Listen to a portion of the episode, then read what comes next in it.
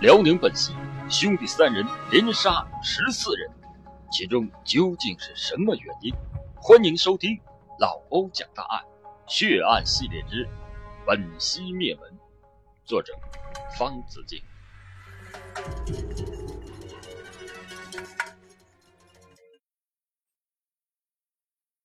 一九七五年五月，本溪市名山区红山岭公社财神庙大队第八生产队。发生了一起邓氏三兄弟一次灭门两户，共计杀死十四人的惊天血案。由于各种原因，此案三十年来一直未曾公开的报道。邓氏三兄弟的父亲去世早，寡居多年的邓母在和邓父结婚前还有过一次婚姻，并和前夫生有一子，当时在部队当团长。邓家老大邓继同，老二邓继群，老三邓继勋生的是人高马大，个头都不矮。老大邓继同身高一米七五，老二邓继群最高一米八四，老三邓继勋也是一米八左右。在那个大讲阶级斗争的年代，邓家老二邓继群被定为了坏分子。奇怪的是，邓继群当时还是一名公安干警。但他还是成了重点的批斗对象。关于邓继群这个坏分子是什么时候定的，谁定的，已经没有人能够说清楚。但对邓氏三兄弟挨斗挨整的情景，当地几乎每一个五十岁以上的人都记忆犹新。那时候，财神庙大队和全国的城乡一样，凡事都以阶级斗争为纲，也是把所属的。地富反坏右分子当作阶级斗争的活教材和活靶，根据各项运动发展的需要，随时拿来批斗和整治。而在第八生产队里，只有邓继群一个坏分子。可能当时的掌权者觉得一个人斗起来不够正式，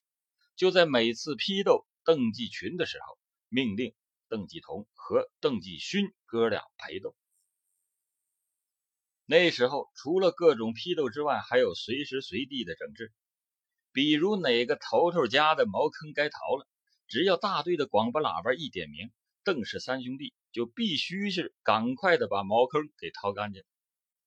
有一次，大队广播喇叭忽然让邓氏三兄弟到田里拉犁耕地，大队治保主任带着一帮民兵，把犁让调到了最长。据说啊，这犁杖调到最长可以犁到地里深一尺半左右，让三兄弟拉犁，任凭他们肩膀都勒破了，那已经插进泥土一尺多深的犁杖是纹丝不动。治保主任就命令民兵用事先准备好的树条子轮番的抽打这三兄弟，如此这般的批斗整治。除了给邓氏三兄弟带来了巨大的精神和肉体的双重痛苦之外，还有一个对他们来说是无以排解的忧虑，那就是他们都已经三十多岁的人了，却一直是光棍一条，而且长此以往，明显已经没有娶上媳妇的可能。就这样，一九七五年初。当大队治保主任和生产队长等人私分了他们三兄弟四百二十块钱一年的工分收入，并且贪污了那位在部队当团长的义父哥哥给母亲寄来的五百元钱后，他们终于完成了各自人性的最后蜕变，由三个饱受屈辱的羔羊变成了三个极度凶残的恶魔。这一天。因为一年的工钱和团长哥哥寄来的钱都被没收了，老二邓继群最先说出了想杀人的想法。因为想杀人的话题以前他们多次议论，所以三兄弟当即是一拍即合。随后，他们制定了详细的杀人计划，并拟出了一个上至大队书记、妇女主任、治保主任，下至生产队长、小队会计。以及直系亲属的高达五十人的必杀名单，灭绝人性的犯罪计划一经确定，邓氏三兄弟便悄悄地付诸行动。为了得到理想的杀人工具，他们跑遍了本溪市内所有的五金商店，最后买回了钢口、火候都极好的三把板斧。为了强身健体，应对未来的抓捕，村前村后的高山密林中，时不时的就会出现他们奋力奔跑追逐的身影。为了手上的板斧更加得心应手，他们在自家的院子里每天都要奋力的去劈那些生满了结节的老树根。为了检验自己的抗饥饿极限。老三邓继勋连续四天没吃饭。当他因饥饿一头栽倒在田间，有人指责他故意是装病逃避劳动时，他居然破天荒的破口大骂：“你他妈的是找砍是吧？你要知道老子是为啥四天不吃东西，都能吓死！”清明节的前几天，已经做好了最后准备的邓氏三兄弟，特意的给他们的母亲。包了一顿饺子，看看老人吃的差不多的时候，老大把一只包了足量的青酸甲铝的饺子，最后送进了老人。如果不是逼急了，谁也不想伤害自己的母亲。在毒死自己的母亲后，邓氏三兄弟又开始变卖家私物件，并在村里的供销社里购买了批量的饼干以及罐头。分别藏进了他们事先早就踩好了点儿的几处山洞里。按说，上述种种突然出现在邓氏三兄弟身上以及其家庭生活中的诡异情况，无不是在向村民们，特别是那些时刻不忘阶级斗争的头头们，传递着一个个恐怖的信号。然而，令人遗憾的是，所有的一切都被人们忽略了。其实也难怪，他们平时都欺压邓氏三兄弟习惯，根本不觉得他们敢反抗。但说实在的，兔子急了还咬人呢。泰戈尔说：“当人是狼时，人比狼还残忍。”用这句话来形容邓氏三兄弟，那是最恰当不过。一九七五年五月十五日这天下半年，已经完全变成了狼的邓氏三兄弟。开始行动。因为当天村里放映了两部新电影，所以在邓氏三兄弟鬼魅般的穿行于村舍之间，一次次的朝他们既定的杀戮目标奔去的时候，刚看完电影回家不久的村民们，也刚好是睡得最香最沉的时候。时间来到了下半夜一点左右，邓氏三兄弟最先奔到了大队治保主任。尚旺财的家里，就按照由老三在外把门望风，由老大老二进屋实施砍杀的事前分工，挥起他们手中锋利的可以刮掉汗毛的板斧，开始了他们的第一次灭绝人性的疯狂杀戮。在前后不到三分钟的时间，尚旺财一家的五颗人头就已经无一幸免的被全部砍掉了。事后。老大和老二同时发现还差一个人，这时老二忽然看见睡在炕柜上的尚旺财年仅十二岁的小儿子，正懵懵懂懂的坐了起来。因为孩子是坐在炕柜上，不方便砍头，老二便一斧子劈开了这名十二岁男孩的整个前胸，致使其内脏一下全部散落在体外。灭绝了质保主任全家之后，邓氏三兄弟急速地赶到了他们的第二个目标——财神庙大队第八生产队队长尚喜才家。在尚喜才家里，邓氏三兄弟如法炮制，也是在砍完了尚喜才夫妇以及三个孩子五颗人头之后，经查点发现少了一个傻丫头。老大、老二当时都不知道。尚喜才刚刚给这个傻女儿新建闭了一间小屋，而此刻这个傻丫头就睡在那间小屋里。老二不甘心，拉开灯寻找，但仍不见傻丫头的踪影。老大关了灯，说：“快走，一个傻子，剩下就剩下了。”正在这时，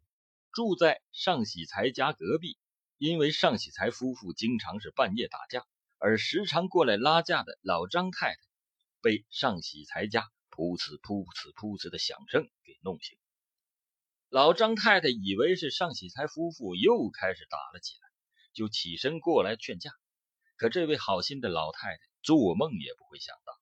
他前脚刚一迈进上喜才家的院门，就被在此守候望风的老三给一斧子砍死。虽然给上喜才家留了仅是一个傻子，但这仍然让邓氏三兄弟愤愤难平。于是他们一退出上喜才家，就径直去了第八生产队的队部，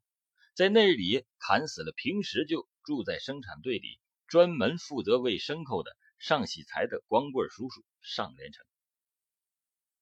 杀了尚连成之后，邓氏三兄弟立即的来到了第八生产队会计尚向阳的家门前。可他们没想到的是，老大和老二刚一迈进灶间，就听见尚向阳的妻子喊尚向阳说：“快起来，家里好像进人了。”老大和老二赶紧退到了窗前。这时候。屋里的灯亮了，只见尚向阳起身推开窗户，一边向外张望，一边埋怨妻子：“哪来的人呐？你个老娘们，耳朵出毛病了吧？”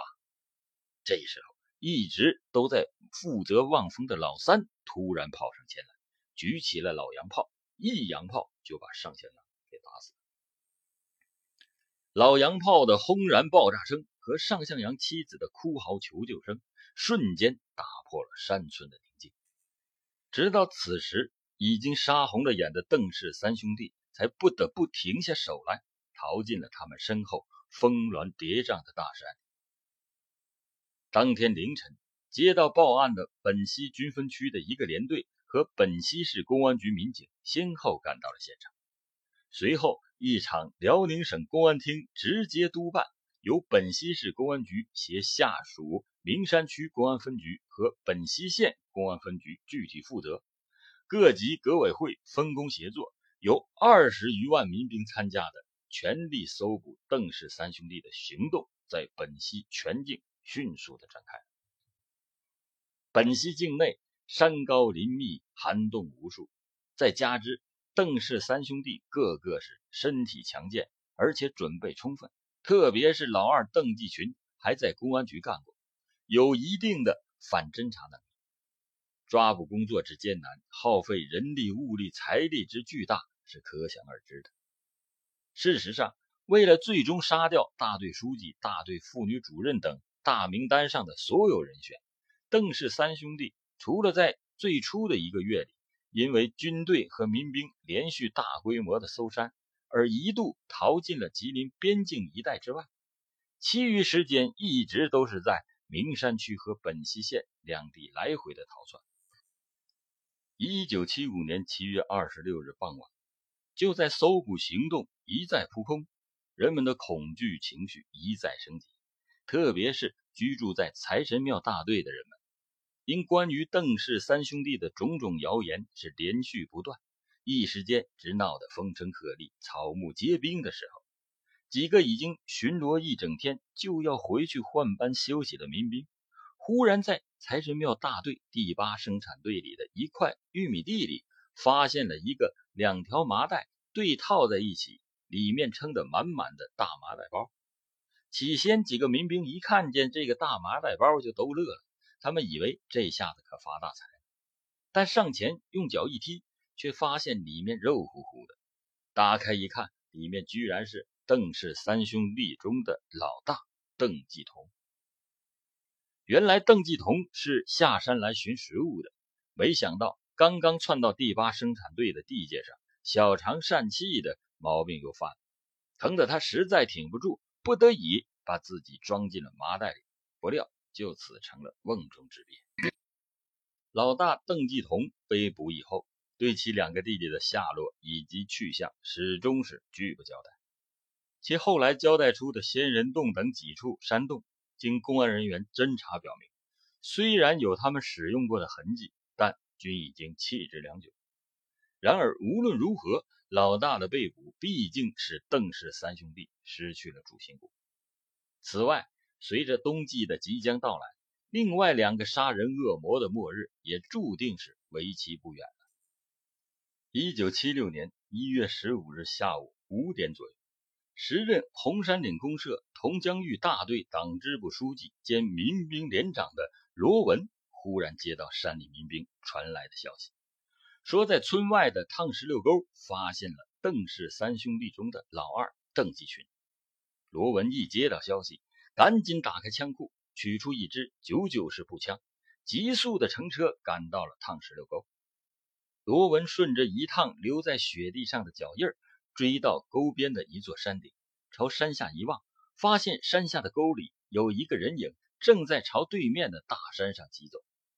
因为不能断定此人是不是邓继群，罗文稍一犹豫之后，突然大喊一声：“姓邓的，你赶紧给我站住，要不然我就开枪了！”结果不出罗文所料，那个人影停顿了一下，撒腿就跑。罗文根据此断定，此人就是邓老二，于是先在天上鸣了一枪，之后罗文又一枪打在了邓老二的右腿上。随后赶来的民兵将其擒获。于老二邓继群被抓获仅隔三天，一九七六年一月十八日一点左右，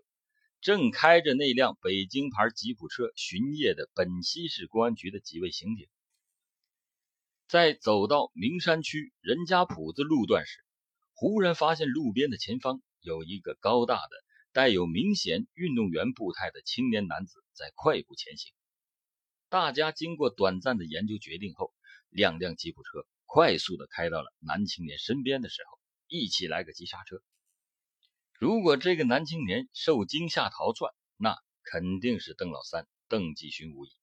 结果两辆吉普车开到了那名男青年的身边，刚一刹车，还不等车上的人打开车门，那个男的猛地跳下了公路，撒开腿朝七十米开外的大山上狂奔。众刑警眼看要亲手擒获已经不可能。就一面高声喝令：“邓继勋站住！”一面回头寻找队里的神枪手童建，催促他赶紧鸣枪射击。可任凭大家急的是手心冒汗，童建那边在鸣枪示警之后没有了下动。直到邓继勋就要钻进山林的那一刹那，随着童建的一声枪响，邓老三向前挣扎着拐了几步，骤然的跪倒在雪地上。事后有人问童建。在等什么？童建解释说：“邓老二被罗文打的是右腿，我这一枪就打邓老三的左腿啊！”大家回头一看，邓老三被打折的果然是左腿。过后，这件事还被传为了假话。一九七六年春节前，制造了这起惊天血案的邓继同、邓继群、邓继勋三兄弟，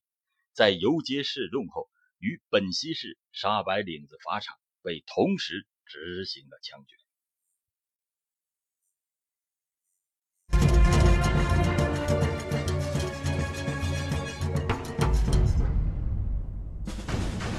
感谢您收听老欧讲大案，更多大案要案，敬请关注《威严史》。